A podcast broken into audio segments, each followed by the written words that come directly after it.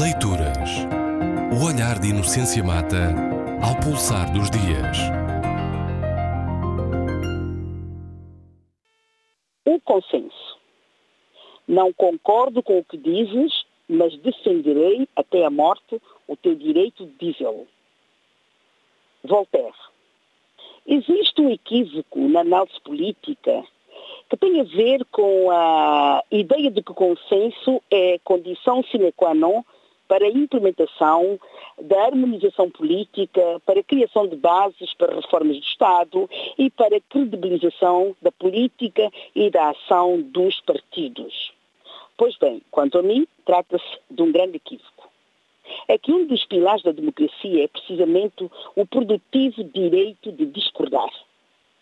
Claro que há uma razão para isso, isto é, há uma razão para essa na divergência é, da classe política. E ela tem a ver com a venalidade tanto dos políticos quanto dos seus partidos.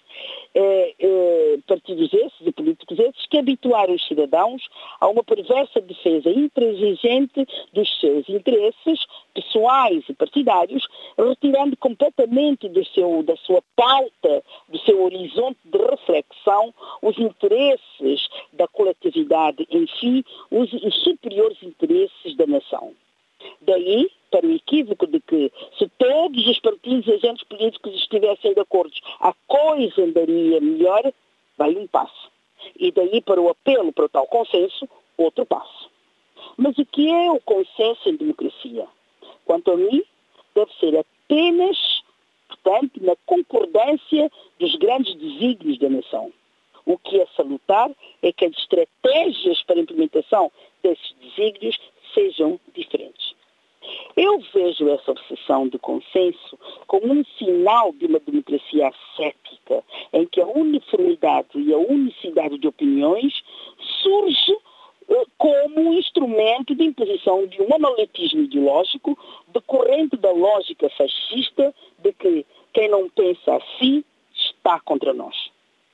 Todos nós pelo menos os que têm mais do que 40 anos, conhecemos essa lógica e fomos de uma forma ou de outra vítimas dela, pois, já não falando do tempo colonial, no tempo do Partido Único, a discordância era vista como sinal de falta de patriotismo.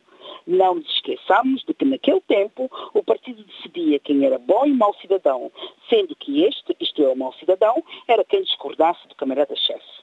Na verdade, da independência para o tempo do Partido Único, o delito de opinião não saiu de moda e continuou durante décadas a ser uma figura constantemente evocada. O pior é que muita gente ainda se move por essa vitola.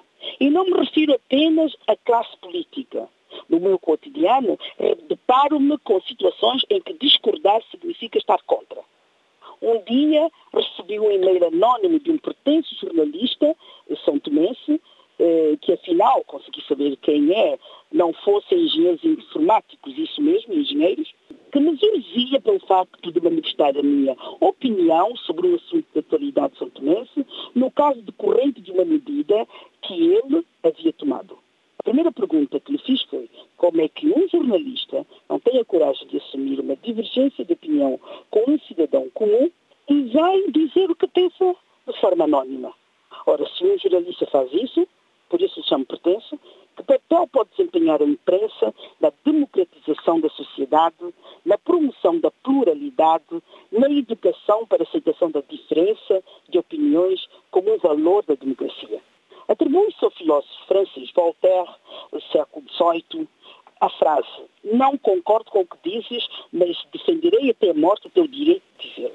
É verdade que se sabe que a frase não foi assim escrita por Voltaire, nem mesmo no seu livro tratado sobre a tolerância, um livro, portanto, de 1763, mas que ela sintetiza o pensamento de Voltaire sobre a liberdade de pensar, de ser e agir, e, e é uma síntese feita por uma biógrafa uh, do filósofo, portanto, já no século XX. Porém, o que é importante é que nessa ideia está a calção do direito de discordar, independentemente da oportunidade ou da inoportunidade do timing decretado por um qualquer agente político.